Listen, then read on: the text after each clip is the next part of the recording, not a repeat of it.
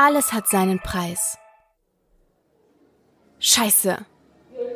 Ob Erik dies dachte oder laut aussprach, machte keinen Unterschied. Fassungslos starrte er auf die Abflugtafeln. Alle Flüge nach Thailand und die umliegenden Länder waren für die nächsten Tage ausgesetzt worden.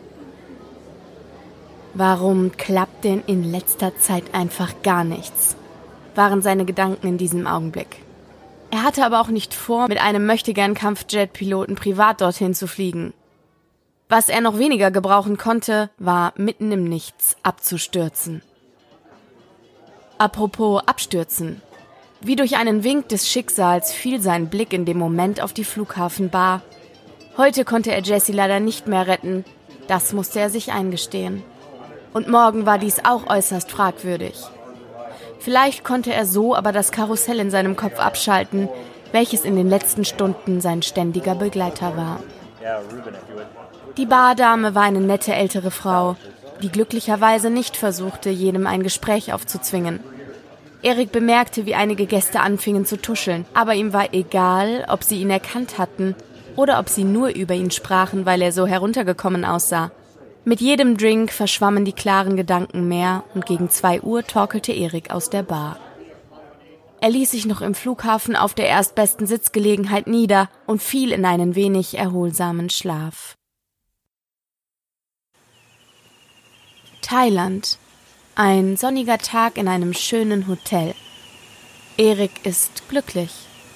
Er unterhält sich mit seiner Begleitung, die aber nicht zu erkennen ist. Ein Ausflug in den Dschungel. Er liebte es schon immer, die Welt auf eigene Faust zu erkunden. Daher verlässt er die Wanderroute, um mehr zu erleben als die Touristen. Im Inneren einer Höhle. Alles ist dunkel, muffig und feucht. Eriks Gefühlslage Trauer, Verzweiflung, Wut. Er wachte im Flughafen auf, schweißgebadet. Scheiße, was war das denn? Erik brauchte Minuten, um zuzuordnen, was eben geschehen war. Waren das Bruchstücke von seinen Erinnerungen aus dem früheren Leben? Gerade die letzte Szene machte ihm zu schaffen. Was zur Hölle war da passiert? Das alles steckte ihm noch Augenblicke später in den Knochen. Er brauchte einen neuen Plan. Er musste erst einmal auf sein Hotelzimmer sich frisch machen und dann vielleicht mit David sprechen. Erik wusste nicht wie, aber vielleicht konnte der ihm weiterhelfen. Er schleppte sich aus dem Flughafengebäude. Die frische Luft tat ihm schlagartig gut, auch wenn es ein warmer Morgen war. Er krempelte sich die Hemdsärmel hoch und beschloss, ein Stück Richtung Hotel zu laufen und kein Taxi zu nehmen. Bewegung konnte in diesem Moment nicht schaden. Er lief mittlerweile sicher eine Stunde durch die Stadt und sah dabei echt schöne Gegenden. Auch wenn er in diesem Moment weniger ein Auge dafür hatte. Er bog in die nächste Seitenstraße ein, als sein Tattoo sich meldete. Wie er es mittlerweile hasste. Er sah sich um, aber nichts schien verdächtig. Er ging weiter, als die Schmerzen ihren Höhepunkt erreichten, blieb er stehen. Er sah sich noch einmal um und bemerkte, dass er direkt vor einem kleinen Laden stand, welcher sich dem Thema Asien verschrieben hatte. Erik hatte nichts zu verlieren, selbst wenn das eine Falle sein sollte. Er betrat den Laden und fühlte sich in eine klischeehaft andere Zeit versetzt. Hier stand alles voller China-Souvenirs. Ein ganzes Regal voller Katzenfiguren, die mit den Pfoten wackeln konnten, sonst sehr viele Drachenstatuen. Auf dem Tresen standen Räucherstäbchen, die versuchen sollten, den Muff zu vertreiben. Leider waren sie ihrer Aufgabe nicht gewachsen. Die Staubschicht auf den Regalen sprach teilweise Bände.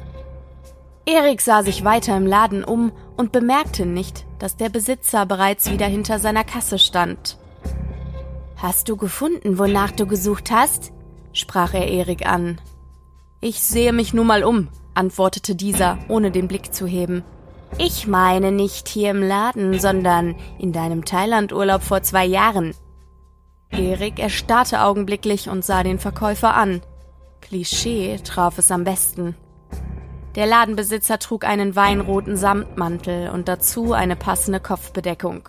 Er sah von seinen Gesichtszügen her zwar eher mitteleuropäisch aus, hatte aber selbst einen zu seinem Laden passenden grauen Bart. Was meinen Sie? sprach Erik immer noch fassungslos. Du erinnerst dich wohl nicht? Du warst vor zwei Jahren hier im Laden, weil du einen Urlaub mit deiner Begleiterin starten wolltest. Du hast dich bei mir informiert, was es denn außerhalb der Touristenattraktionen noch zu sehen gibt. Ich hatte dir einen Reiseführer über die Höhlensysteme in Thailand mitgegeben und ein Buch über die regionalen Bräuche und Heiligtümer. Oder habt ihr die Reise abgesagt? Das war zu viel Input für Erik. Er versuchte erst einmal abzulenken. Warum erinnern Sie sich noch so genau daran? Ich würde jetzt gerne behaupten, ich habe hier am Tag so viele Besucher, dass ich mir nicht alle Gesichter merken könnte. Aber sieh dich um. Wenn ich nicht ausgesorgt hätte und der Laden nur sein Hobby wäre, dann hätte ich schon vor Jahren zumachen müssen. Dann wäre das hier sicher jetzt ein Starbucks oder so. Ein wenig Trauer schwang in seiner Stimme mit. Ja, der Urlaub war echt klasse, log Erik halbherzig. Soll ich uns einen Tee machen und wir reden darüber? fragte der Besitzer. Erik hatte an diesem Ort starke Vorurteile gegen einen Tee. Entweder er hatte den Trip seines Lebens oder ihm flog der Kopf weg. So waren Eriks Erwartungen an solch einen Tee. Nein, für mich bitte keinen Tee, danke. Aber ein paar Informationen konnte Erik in seiner Situation sicher gebrauchen. Also ließ er sich darauf ein und setzte sich mit dem Ladenbesitzer in eine Ecke. Oh, entfuhr es diesem plötzlich, den Blick auf Eriks Tattoo gerichtet. Er ärgerte sich, die Ärmel nicht heruntergekrempelt zu haben. Weißt du, was dein Tattoo bedeutet? Erik antwortete den schon mantraartigen Vers. Alles hat seinen Preis. Der Ladenbesitzer schien ungeduldig. Ja, das kann dir jeder China-Imbiss bestätigen. Aber weißt du, wofür das steht? Erik schüttelte den Kopf bekam er in einem Laden, der seinen Zenit schon längst überschritten hatte, die Antworten, die er suchte? Na gut, lass mich dir eine Geschichte erzählen. Es fing an vor langer Zeit, noch vor der Industrialisierung, als die Menschen in einfachen Verhältnissen leben mussten und damit auch klarkamen. Nicht nur in Thailand, sondern weltweit. Viele Stämme, Dörfer oder Gemeinden konnten sich damals aber nicht selbst versorgen. Es hätte zu Kriegen mit den Nachbarn geführt. Jeder hätte versucht, den größten Haufen für sich selbst zu beanspruchen. Die Legende besagt, eine Gruppe übernatürlicher Wesen habe sich dies zunutze gemacht. Manche bezeichneten sie als Engel oder Könige. Sie wollten das Wohlergehen der Menschheit sichern, verlangten dafür aber einen Preis. In jedem Stamm und jeder Gemeinde wurde der Mensch mit der meisten Rücksicht und den klarsten Entscheidungen ausgewählt. Er sollte entscheiden, welches Opfer erbracht werden sollte. Er wurde mit einem Mal gekennzeichnet, deinem Tattoo. Aber die Legende geht noch weiter. Anfangs waren es Tieropfer. Später hieß es dann ein Menschenleben für ein ganzes Jahr Wohlstand der Gemeinde. Aber die Wesen wurden immer gieriger. Für immer mehr Kleinigkeiten mussten Menschenleben herhalten. Man sagt, die Wesen wurden nach und nach zu gierigen Dämonen, die so lange weitermachten, bis niemand mehr da war, der geopfert oder beschenkt werden konnte. Erik ließ sich sein Erstaunen und Entsetzen kaum anmerken, aber in seinem Verstand ratterten die Rädchen. Er war in der ganzen Situation nur, weil irgendein Dämon nicht genug bekommen konnte? Nur deshalb musste Jessie leiden? Aber nur deshalb hatte er sie auch kennengelernt. Erik schien die Ursache zu kennen, aber welchen Nutzen konnte er für die Zukunft daraus ziehen? Der alte Mann sprach weiter. Ich weiß nicht, welche Bürde du tragen musst. Du musst auch nichts beichten. Ich denke, die Plakate von einem Zauberer, der dir sehr ähnlich sieht, sprechen für sich. Ich kann dir nicht sagen, wie du da wieder rauskommst, aber ich habe hier was, was dir definitiv mehr hilft als mir. Der Alte stand auf und ging in sein Hinterzimmer. Kurze Zeit später kam er wieder mit einem Knochenfragment in seiner Hand. Es war circa 12 Zentimeter lang und sah aus wie ein Unterarmknochen oder so etwas ähnliches. Was ist das? konnte sich Erik dazu durchringen, seine Gedanken zu ordnen. Ich kann es dir nicht genau sagen, aber die Legende besagt, dass sich ein Stamm aufgelehnt hat, versucht hat, seinen Geiselnehmer zu beseitigen. Man hat danach von diesem Dorf nie wieder etwas gehört aber angeblich ist dies ein Knochen aus der Krone eines dieser Dämonen.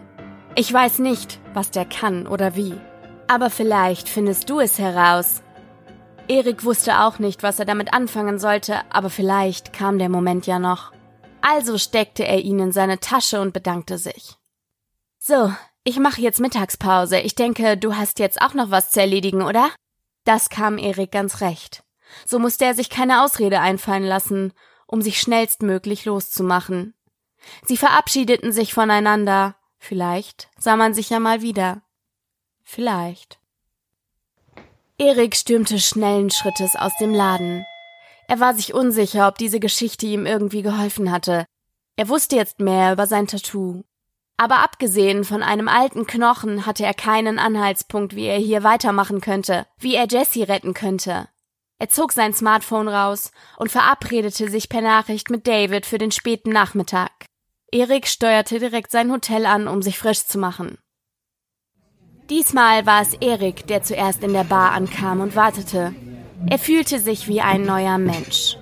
Frische Klamotten und eine kalte Dusche bewirken manchmal wahre Wunder.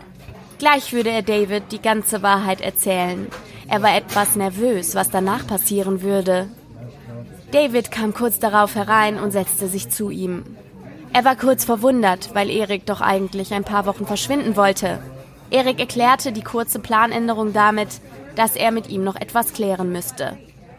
Aber erstmal, gibt es denn was Neues wegen des Vorfalls gestern Abend? wollte Erik wissen. Die Familie des Opfers wurde benachrichtigt. Es handelte sich wohl um eine richtige Spießerfamilie. Sein Vater soll angeblich gar nicht so schockiert gewesen sein, weil sein Sohn nicht wie gewünscht sein Medizinstudium abgeschlossen hatte. Sachen gibt's leider. Ansonsten gibt's in den Zeitungen oder im Internet keine Hinweise auf unsere Einlage. Warten wir mal ab. Okay. Dennoch, das war ein schlimmer Zwischenfall, der so nicht mehr vorkommen darf. Aber ich bin wegen was anderem hier. Ich muss mal klar Schiff machen. Ich habe dich eigentlich, seitdem wir uns vor über einem Jahr getroffen haben, belogen. Erik, das ist zwar schön und gut, ich weiß das auch zu schätzen, aber ich stehe echt nur auf Frauen. Also bitte behalte deine Liebe für dich. Dabei musste sogar Erik schmunzeln. David hatte manchmal im positiven Sinne einen richtigen Schaden. Aber ernsthaft, rede bitte weiter. Ich habe dir erzählt, dass ich nichts von meiner früheren Zeit erzähle, da ein paar unschöne Geschichten passiert sind und ich keine tolle Kindheit hatte. Und Zaubertricks die einzig positive Erinnerung daran sind. Das ist leider alles gelogen. Ich habe dir nichts von vor den letzten zwei Jahren erzählt, weil ich mich an nichts erinnere. Meine Erinnerungen fangen erst in einem Hotel in Thailand an, alleine, vor fast genau zwei Jahren. Auch da habe ich erst mein Fable für die ganzen Showtricks bemerkt. Ich weiß nicht, was vorher war. David schien etwas baff. Bevor er antworten konnte, sprach Erik weiter. Ich habe auch selbst keine Ahnung, wie ich meine Tricks vollführe, abgesehen von dem Hasentrick. Es gelingt mir einfach ohne Anstrengung. Und jetzt kommt der noch unglaublichere Teil. Jedes Mal, wenn ich meine Magie auf einen Menschen anwende, lande ich in sowas wie einer Zwischenwelt. Alles um mich herum steht still und dort wartet ein Wesen auf mich, das für das Gelingen meiner Einlagen ein Menschenopfer will, das ich aus dem Publikum aussuchen soll. Ich verstehe nicht warum, aber ich habe das so oft ohne Gewissensbisse gemacht.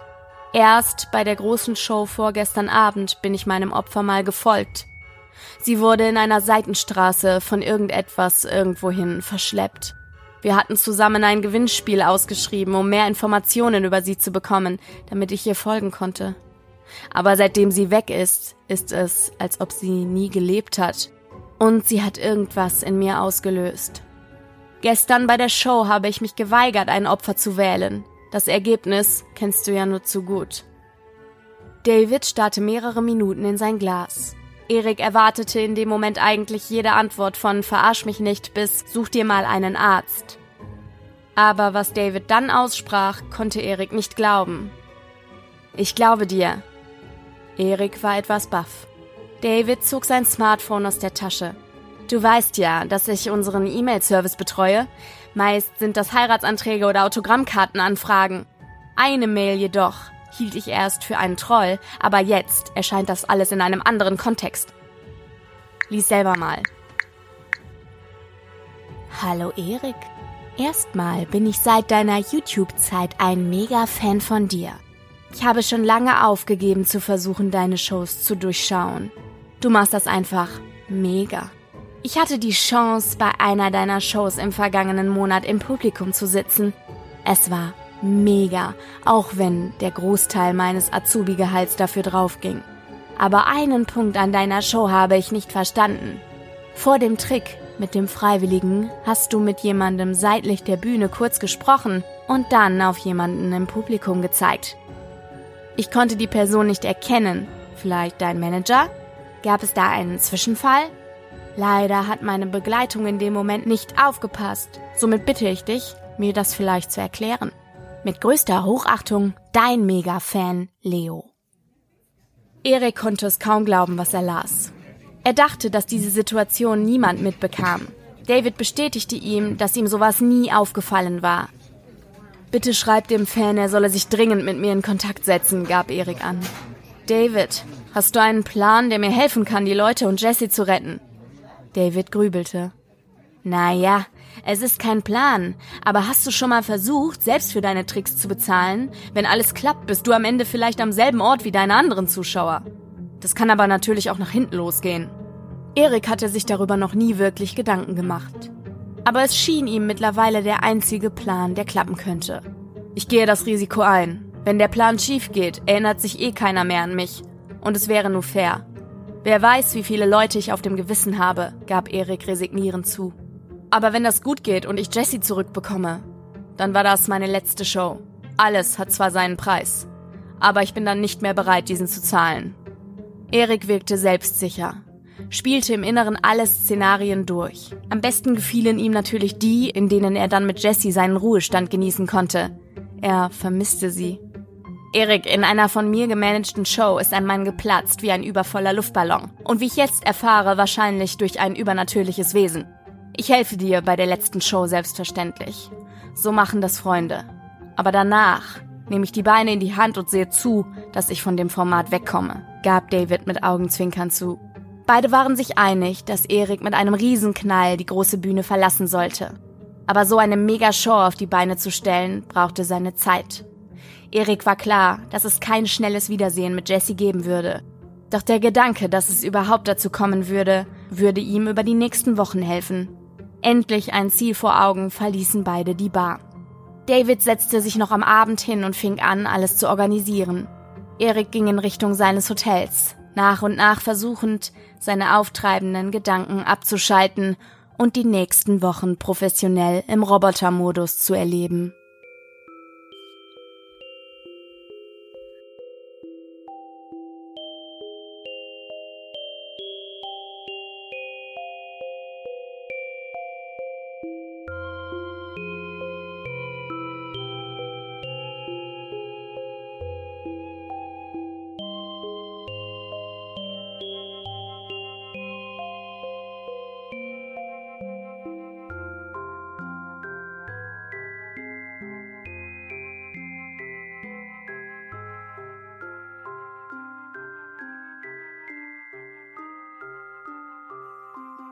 Hörergeschichte Anekdoten an Gevatter Tod von Yannick Fahrenberg Das Leben ist endlich. Doch wenn der Tod dir gnädig ist, wird das Leben unendlich. Doch wie lange kannst du töten und die schreienden Seelen ertragen? Ein junger Mann, knapp 500 Jahre alt, steht in finsterer Nacht auf einer Kreuzung.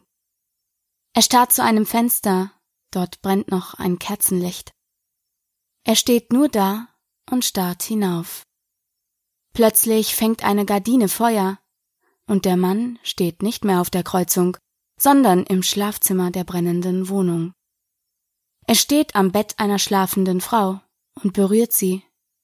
Sie ist tot, ohne Leid und ohne Qual. Er hat ihre Seele vor dem Leid des Sterbens bewahrt. Die Essenz der Seele muss er dem Tod persönlich überbringen. Denn er ist nicht der Sensenmann, nein, er ist nur ein Mann, der Angst hat, zu sterben. Aber solange er dem Tod dient, wird dieser sich nicht seiner Seele bemächtigen.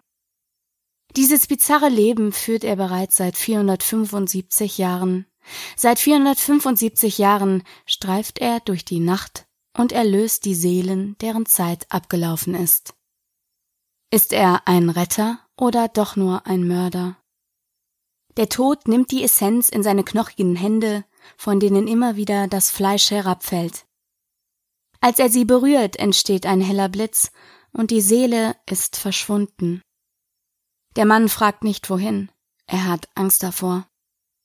Das Leben ist endlich. Der Tod weiß das und öffnet eine Tür hinter ihm. Dort ist ein wunderschönes Feld, dort sind alle Seelen der Verstorbenen. Inmitten dieses Feldes steht ein Baum mit unzähligen Früchten. Als eine Frucht zu Boden fällt, ertönt ein markerschütterndes Geräusch und eine neue Seele bricht hervor. Diese wurde nicht erlöst, sondern musste die Schmerzen des Todes erfahren. Als der Tod seine Hand hebt, kann man die Körper der Seelen sehen. Der Mann macht einen Schritt hinein und sagt Ist es doch nicht so schlimm zu sterben? Der Tod grinst hämisch und lässt die Tür zufallen. Aus dem Feld wird ein schauriger Ort, alle Seelen schreien, eine Feuerwalze geht über sie herab, und die Schreie vergehen. Der Baum, der die Frucht des Lebens trägt, ist verdorben. Die Menschen töten die Erde, doch der Tod will Gaia nicht zu sich holen, selbst wenn er könnte. Also hat er das Recht auf Wiedergeburt zerstört. Das Leben ist endlich, doch ist der Tod dir gnädig, wird es unendlich. Der Tod jedoch ist ein mieser Verräter.